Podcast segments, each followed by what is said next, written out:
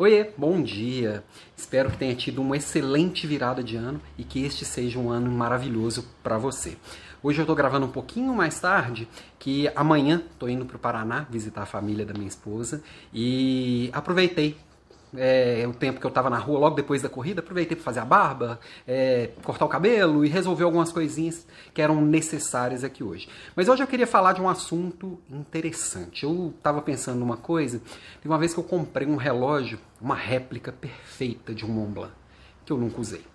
Por quê? Porque eu, por mais que fosse uma réplica perfeita, eu sabia que ele era falso, ele não era legítimo. Por que, que ele não era legítimo? Porque ele se dizia ser algo que ele não é.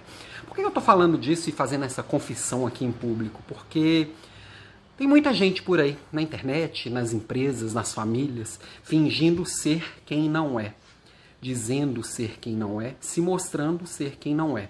Isso é ruim para as pessoas que estão ali comprando aquela ideia e é pior para a pessoa que está ali se prestando aquele papel. Autenticidade é liberdade.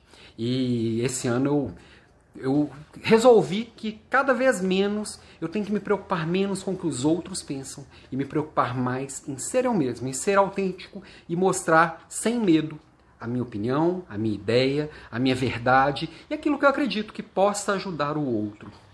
Ser autêntico, às vezes, é sim encarar alguma crítica, mas eu ser criticado por eu ser eu mesmo, eu não posso ficar estressado por isso, eu não posso ficar triste nem com raiva disso. Ser enfrentado com a minha própria verdade pode doer, mas ela me ajuda a ser alguém melhor. É melhor do que eu ser confrontado e criticado por algo que eu não sou.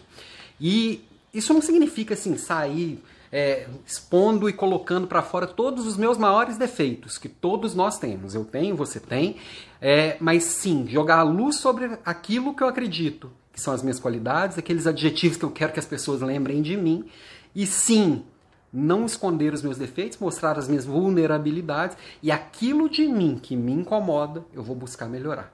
Então, minha provocação de hoje é Doa o que doer, seja quem você é. É mais leve do que encarar um personagem todos os dias da vida.